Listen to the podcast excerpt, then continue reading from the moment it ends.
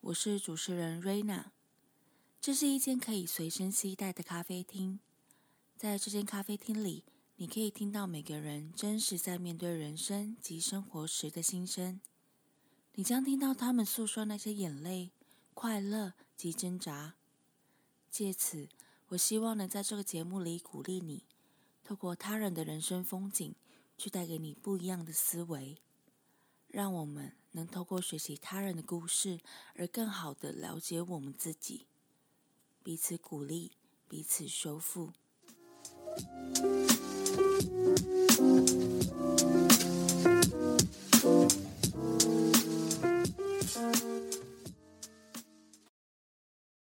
嗨，你今天好吗？欢迎你收听，欢迎光临拥抱咖啡第十九集的节目，我是主持人瑞娜。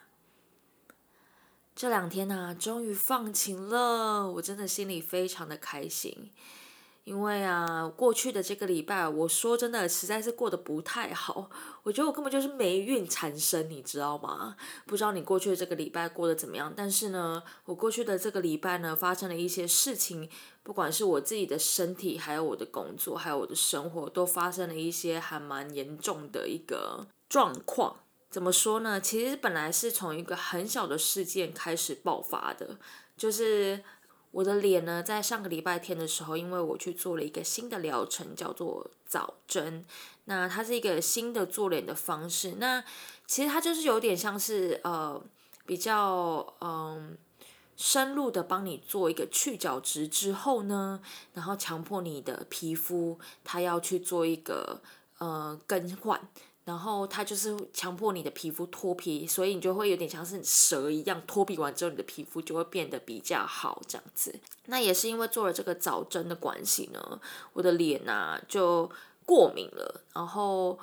就肿得非常的严重，然后非常的就是呃超乎我的预期，想说天哪，我的脸的极限可以就是超越极限，就是完全就是一个面包超人附身。嗯，我真的是认不出我自己，然后其他人也认不出我。我的同事呢，我的朋友呢，他们一看到我的脸都想说：“天啊，怎么可以这么肿啊？”对啊，他们就是真的大傻眼。还有，甚至我的老板，他说。瑞娜，我要把你的这张照片就是存起来，以后我要放在你的结婚典礼上面，就是好好取笑一番这样子。可想而知，你就知道是有多么的严重。那其实就是因为这个呃早针的这个爆点呢，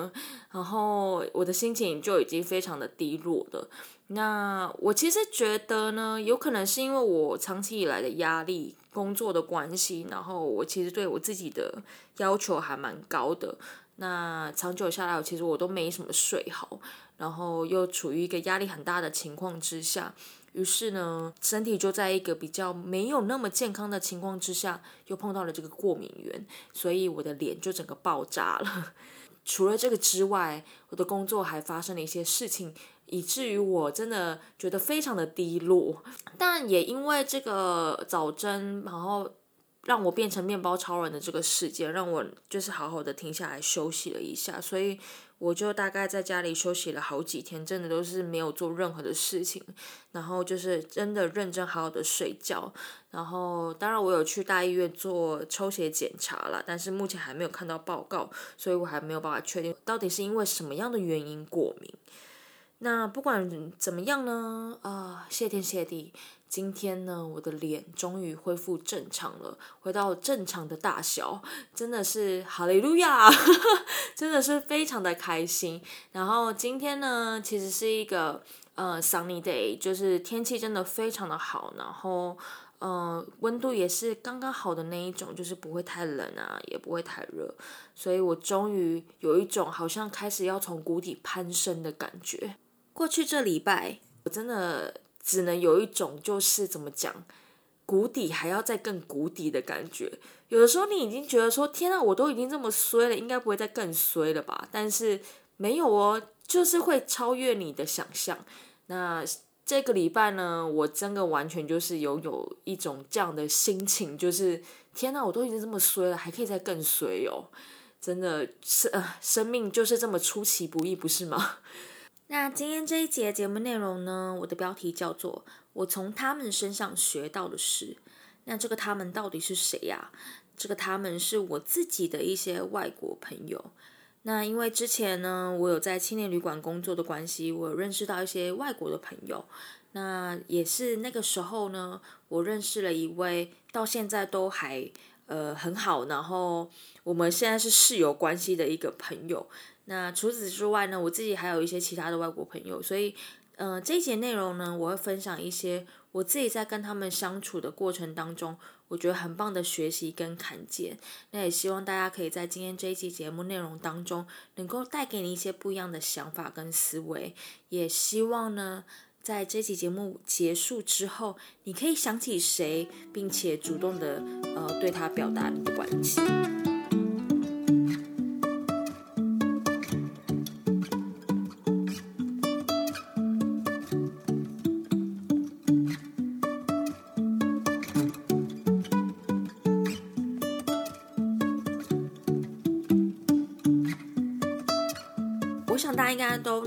认同，就是小时候的那种友情跟长大之后的那个友情是截然不同的。因为你可能在求学时期，大家都是呃大家同进退啊，然后时间又比较多，而且你几乎每天都会看到对方，诶，而且看到对方的时间真的是非常非常的长。友情的建立是不太一样的，但是长大之后，出了社会之后呢，我觉得那种人与人之间的那种疏离感是很强烈的。至少我自己的经验是啦，我自己呢是从大概呃高中毕业之后我就没有再升学了，所以我很早就进入社会职场。那其实在这个过程当中，我发现人其实真的很脆弱诶。那我也可以很直白的说，我觉得我自己也很脆弱，尤其是你又是生活在这种大城市里面，那种孤独感跟疏离感的那种感觉是会加成的。不知道你是不是也跟我一样呢？那希望你听完这个节目之后，我希望可以的话，你如果有想到谁的话，希望可以鼓励到你，让你能够有一点动力，呃，主动的去呃联系他们，然后对他们说说话。因为你不知道，也许你今天这个时间点对他们说的这些话，也许可以帮上他们一些什么，也许你可以安慰到他们，也许他们正经历一段。呃，比较难熬的时期，但是因为有你的话语，因因为你的鼓励，他们就可以再更往前走一点。好的，那接下来呢，我想用几个关键词来，就是一一的，嗯，拉开我想要讲的主题，还有我想要分享的故事。这几个关键词分别是直接、安全感、陪伴、拥抱、直接道歉、谢谢。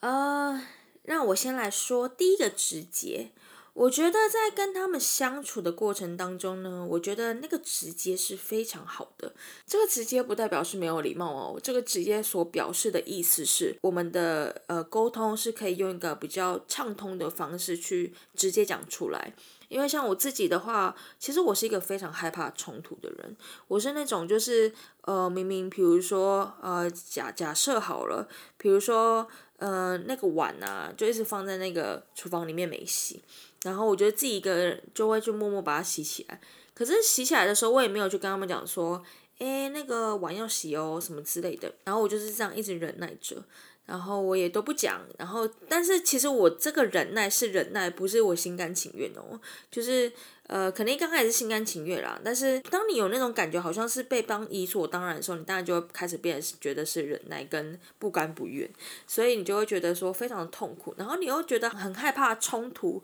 所以你就一直都不讲，所以你就会在心里面生病，然后久而久之呢，到了一个时间点就会开始埋怨，然后就会生气说，哎，你们都不维护环境，然后事情就这样爆炸了。那你可能会觉得说，这不就是这这个例子是一个很小很小的事件呢？但是你知道吗？很多事情的发生都只是因为一个很小的事件呢。所以如果可以的话，我觉得沟通的管道如果是可以用一种很直接的方式的话，那会是一件多好的事情。因为像呃，在我们家呢，就是嗯，我们是可以很直接的，就是譬如说。呃，我分享一个前几天才发生的事情，就是我们家的呃，隔音其实不是说真的很好。那我的 A 室友呢，他有一天晚上的时候，就是聊天，跟朋友聊天聊太晚了。我的房东呢，就接到邻居的投诉说，哎，我们可是你可不可以小声一点呐？然后就是真的太吵了，什么之类的。然后我就很直接的，就是传在我们自己的群组里面说，哎，那个我们声音要小声一点哦。那个房东说，我们十一点之后要把声音，就是。呃，小声一点啊，不然会影响到别人这样子。那他们又也是很直接的、很坦然的，就说：“哦，好，没问题，我们会注意这样子。”那为什么要提这个呢？是因为我不知道你身边有没有一些人，他会是做出这样的反应的。就是你可能讲了有一个这样的状况发生，可能那个人就是不知道是怎么样，就是他就硬要呃搞得好像就是别人在找茬一样，就是明明是他自己也有问题，可是。他就是不愿认错，他可能就会讲一些五四三，就说啊，不要管他了，他就是想要我行我素这样子，然后也不管别人这样子。就是我自己的生命历程当中，就曾经有碰过这类的人啦，就是你你跟他讲一类有这样的一个情况发生，然后他就是。死不认错这样子，然后也不愿意配合或者做一些调整。那如果你的朋友是这样的一个情况的话，那就真的会很难跟他沟通，不是吗？所以我觉得直接真的是一个非常非常重要的事情，是因为我觉得像我们自己的文化当中，我们都常常内心话都不敢讲出来，然后就一直要别人去，好像你肚子里面的蛔虫应该要了解你的想法是什么一样，然后。别人猜不中，或者猜错了，或者没猜中，你就在那边生闷气，然后你就没办法，就觉得说，哎，为什么别人都不理解你这样子？这不就是一个很很烦的循环吗？所以我觉得直接真的是一个非常重要的事情。然后我也是在跟他们相处过程当中，我觉得非常的就是可以很直接的表达我内心所想要讲的，然后你也不会觉得好像很害怕说他们。会做出什么样的反应，而让你不敢把这个问题给拿出来讨论？那其实这个也可以带到我第二个想要讲的，就是安全感的部分。我觉得在跟他们相处过程当中，我觉得他们给我很大的安全感，是说我可以直接的，就是把我想要讲的话给讲出来，然后我不用担心说他们可能会用什么样的。样子或者是怎么样的口气回答我，他们就是很平心、很很平心静气的，然后就说：“哦，好啊，那我们看要怎么解决这样子。”然后就是你就会觉得说：“哎，那个这个管道，这个沟通管道很畅通，就是这是一件非常棒的事情。”对，所以。我就是在这个过程当中，我也是慢慢学习，开始把自己的话给讲出来。因为其实我觉得我并不是一个，就是我自己以前不是一个习惯会把话讲出来的人，我都是都是在忍忍耐，然后我都是忍忍忍到会，然后就会觉得说别人都不懂我啊，或者是会觉得说都是我在做啊，然后别人都就是为什么都不帮忙啊，什么之类的。那其实我觉得某个程度上也我自己也有一半的责任，是因为我不敢，我不愿意把这个问题给拿出来讨论，然后我也没有拿出来讲这样子，对，所以就会促成一个不太好的局面，对。然后接下来呢，我还想讲讲另外一个，就是陪伴的部分。陪伴我觉得是一件非常重要的事情，是在跟他们相处的过程当中，我觉得他们给我很大的陪伴是。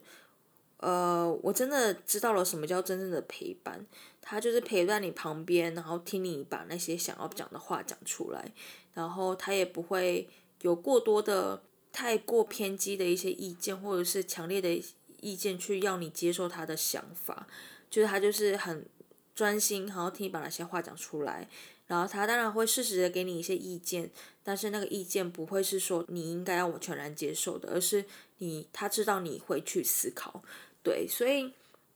我觉得陪伴也是一件蛮重要的事情。当然，我觉得呃，吐苦水的那个人也很重要。就是我觉得，我觉得朋友是应该互相尊重，然后互相的去体谅对方，跟互相的应该去珍惜对方。就是呃，没有一个人应该要成为你的垃圾桶，或者是没有人应该要单方面的去消耗你所有负面的情绪。那其实像我们家，就是呃，我的这两位室友，他们都。非常好，是他们从来都不会把那个负面情绪倒给别人，就是当然我们会有一些生生活上面的失意，生活上面工作上面的一些不顺遂啊，然后遇到一些状况啊，或者是很低潮，像我最近就很低潮，我另外一个室友也很低潮，但是我们就是会拿出来讲，然后想办法，譬如说我们就会我就会带他去，比如说哎不管哦，就是我们今天一定要去吃一顿晚餐哦，然后就是。强迫他把他拉出来，拉去吃饭这样子，就是我觉得那个是一个蛮好的默契，是说我们都有那样的共识，然后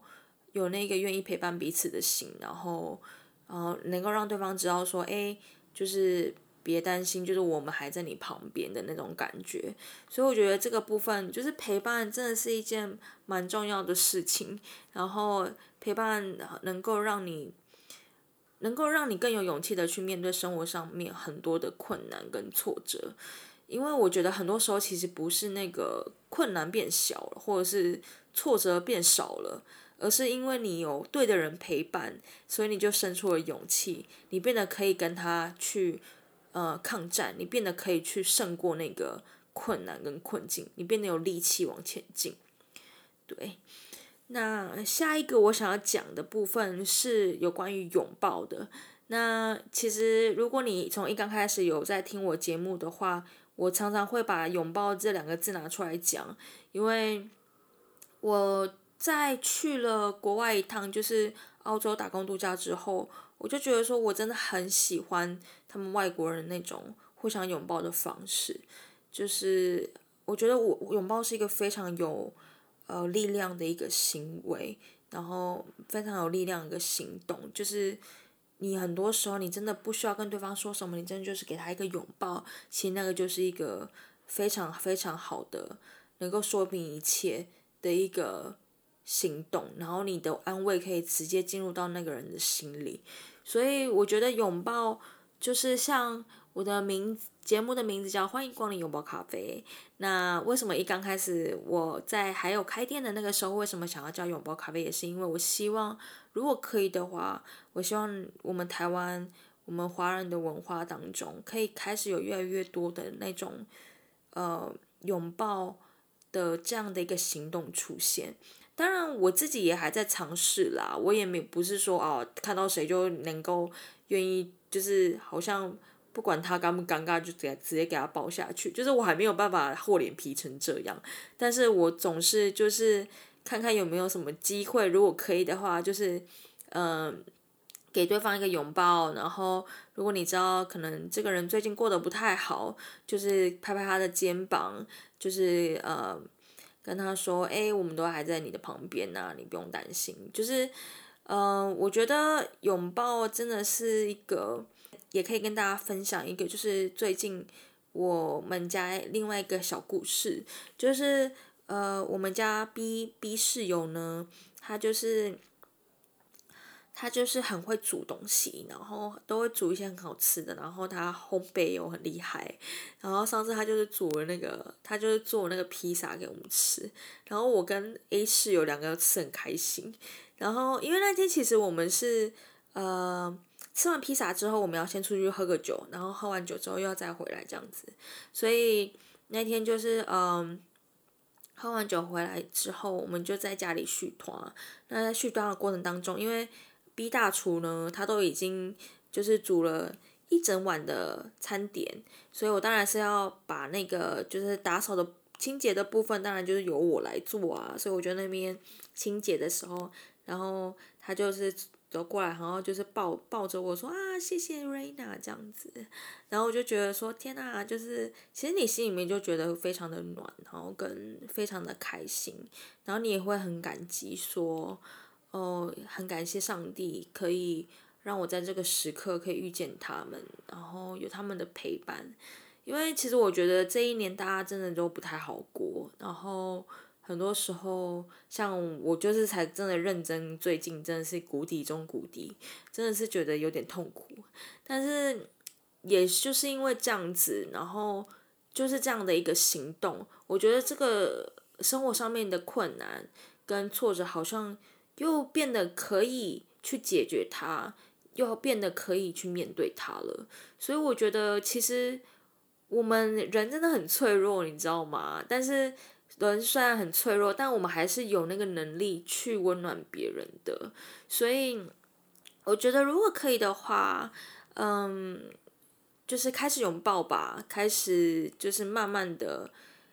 试着开始拥抱也好，就是把这个事情、把这个行动放在你的心里面。我觉得，如果你愿意开始做出这一点点的话，呃，这个世界会变得很不一样。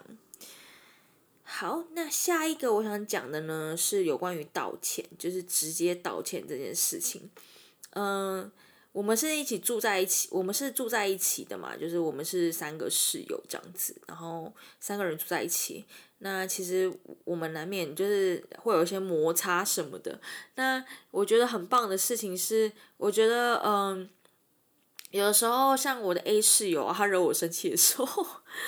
他就是会很，他如果知道，他如果真的知道是他自己错的话，他就会道歉。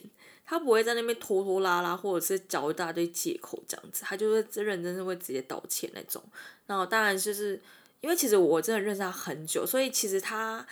呃是一个蛮甜的人，就是很强。然后所以我我很多时候知道他的脱线不是他真的故意，他真的完全没有那个意思。但因为我真的认识他，但是你还是会被惹怒啊，所以。就是你跟他讲之后，他就会直接道歉，说哦对不起对不起这样子，然后你就觉得说啊，反正就是他道歉完之后，你会觉得说啊，其实也没什么嘛，就是你会觉得啊，反正就是就是呃一个过程这样子，然后反正气完就消了，你也不会在那边纠结，然后你你们两个人不会任不会有任何不舒服的感觉，就是你很直，他就很直接的就跟你道歉，然后不会拖泥带水这样子，所以。就是我觉得怎么讲，嗯，我觉得跟他们相处的模式，跟他跟他们相处的状态，就会让你觉得说，你可以很自在的做你自己，然后你也不用担心，不用害怕，你把你自己真实的想法讲出来，他们会有什么样的眼光？所以老实说，我是的确真的蛮喜欢跟他们相处的，因为我觉得。我真的不用顾虑太多，我可以把我真实的想法讲出来。当然，真实的想法讲出来不代表你可以用一种比较粗鲁野蛮的方式，当然是用一种比较缓和缓，然后 比较优雅的方式，把你内心深处一些你可能最近生活上面的苦难，或者是 你真的有一些不知道该怎么办，或者是一些心里面的受伤讲出来的时候。你真的可以有一个很大的安全感，是在他们的面前，所以这个部分其实老实说，是我以前从来没有过的经验。就是我觉得在我们的文化里面当中，我觉得我们很难，或者是说，也许是我自己这么想吧。就是我觉得我很难，真的很有很很很坦然的，可以把我自己内心讲想要讲的讲出来。因为我觉得别人可能都会有一些不一样的想法，或者是他里里面会有一些想法，但是他没有说出来，所以我就很多时候其实你就会变得小心翼翼的在呃跟朋友的交往当中，就是你变得你当然还是会说，但是你可能不会说的那么完全，对，所以。嗯，而且尤其是你可能出社会之后，你又知道大家都很忙，在台北生活的大家也很忙，你就会觉得说啊，算了啦，就是嗯嗯，大家都自己自顾不暇了，谁要来顾你呢？对，所以就是有的时候你难免会有这些想法，可是我觉得这世界不应该是这样子的，就是。如果可以的话，如果大家都可以再多给一点点就好了，这个世界就会很不一样，真的。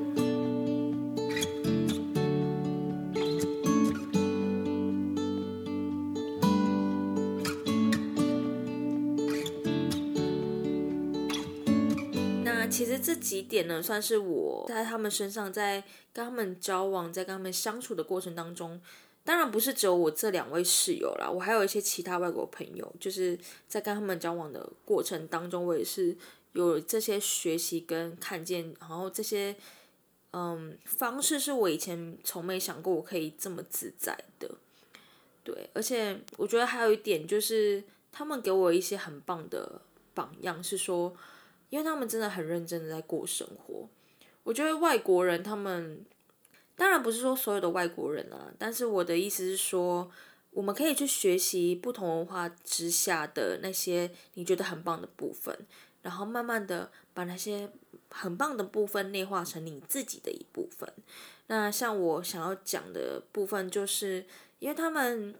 大部分，呃，应该说，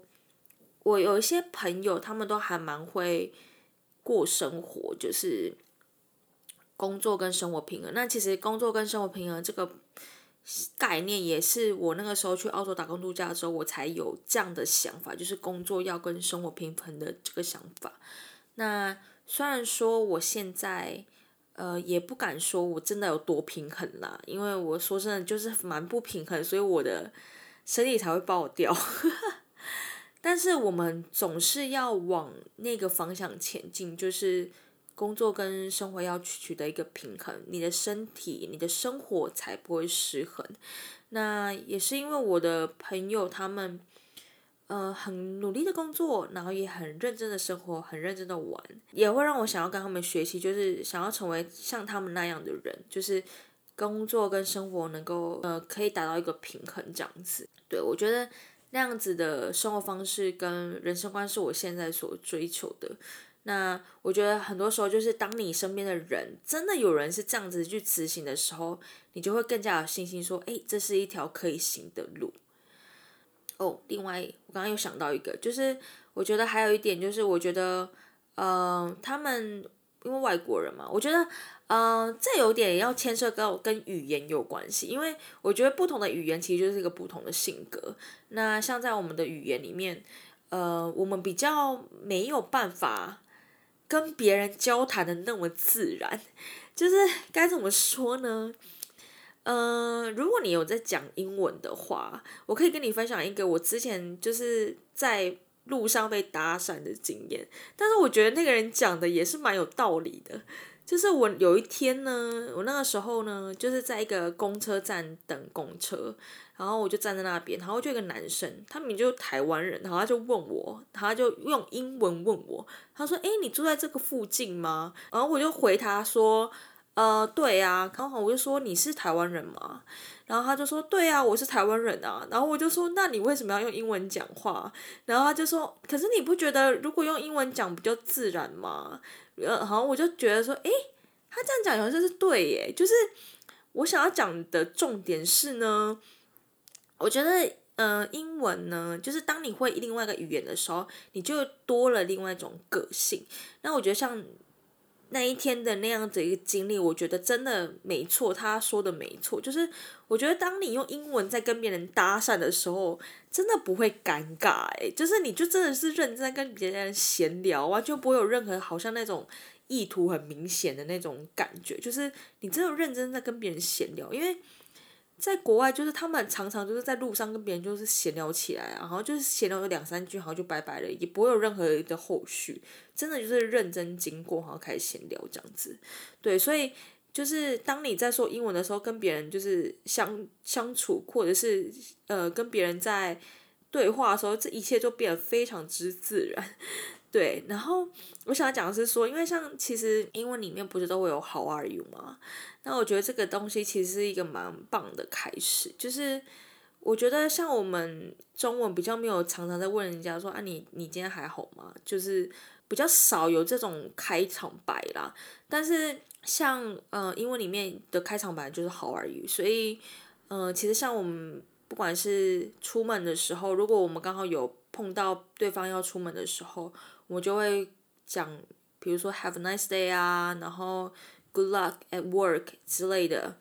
就是会给对方一个祝福。然后，所以这个对方呢是带着这个祝福去上班的。那回来的时候呢，我们可能会就说 How are How was your day？然后可能就会。就是也开展开了另外一个对话，是说他可能就会跟你讲说，哦，我今天真的过很糟啊，或者像我其实常常很多时候回家的时候就就会说什么，啊，我今天真的是过得很糟啊，然后现在心情不好啊，就是就会直接展开一场对话，然后你可能就也会这个过程当中，然后彼此就把彼此给修复了，就是呃，对方就听完了你的烦恼，然后你好像又更加有力量可以继续往前进了，对啊，然后这个也是一个我觉得从在跟他们的关系呃相处过程当中，我觉得一个很棒的部分是，呃，你先祝福别人，然后你也主动的关心别人，因为你在见到这个人的时候，你的第一句话都是你还好吗？或者是你今天过怎么样？对，所以我觉得，虽然说我们中文里面比较没有这样的概念，但是谁说没有这个概念就不能做这个行动呢？如果今天你听了我的这些分享，能够给你一些不一样的想法，就是为什么我们不能给对方一个祝福呢？或者是为什么我们不能，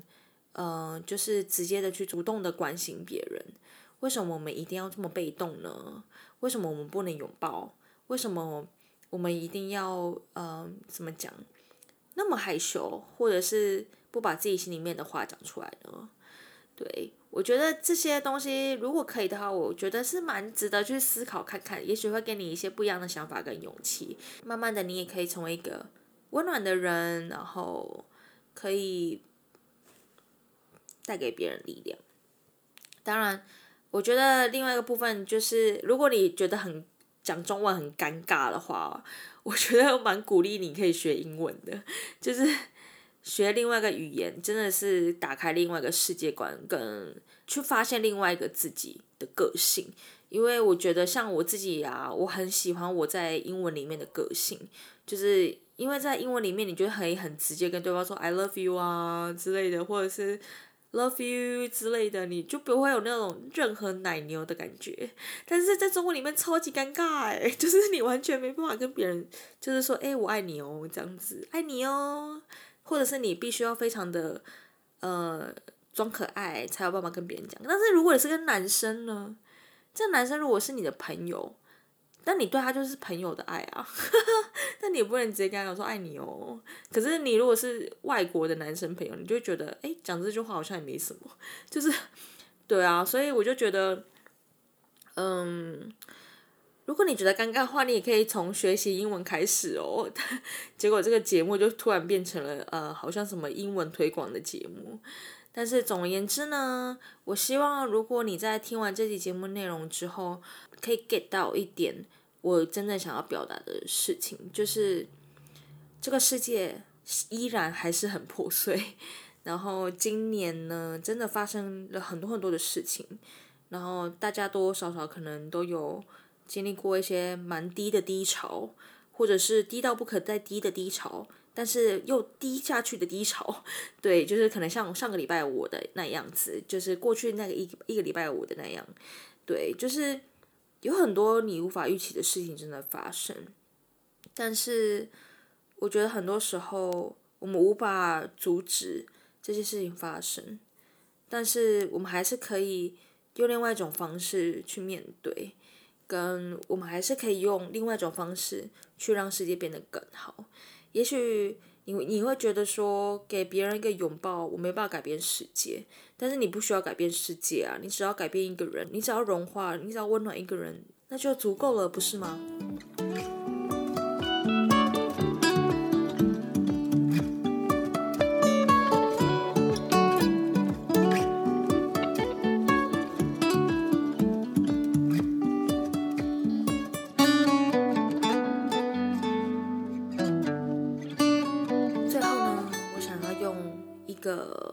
我之前去吃的一碗牛肉面，那，诶，这碗牛肉面 怎么突然讲牛肉面？好奇怪。这碗牛肉面的店名叫做门前影味。我想我现在讲这个名字，可能有很多人知道这间店或不知道这间店。那这间店其实就是一个非常特别的店，它是在板桥的一个非常隐秘的巷子里面，然后它的店呢非常的小。然后我跟我的朋友好骂吉去吃过一次。然后这个牛肉面店呢是要是全预约制的，所以你不是说你想去就去，你必须要先预约定位，然后有位置才可以去这样子。那它的上面呢，就是在它的门的设计上面，它上面有写了一段话，那其实就是这个面店老板，他其实本身就是做行销、做设计的，行销设计的啦。对，然后我觉得他真的很会想那些文案的内容，不愧是老板。那我真的那个时候去吃他的牛肉面的时候，我也被他的这一段话给打动。他的这一段话是写说：珍惜与重视，人生有很多事可以删除，但珍惜与重视你的人要保留。那今天呢，我想用这一段话送给大家作为一个结尾，希望你也可以拥有很多像你一样重视他，也同样珍惜你的人。那我们就下次见喽，See you。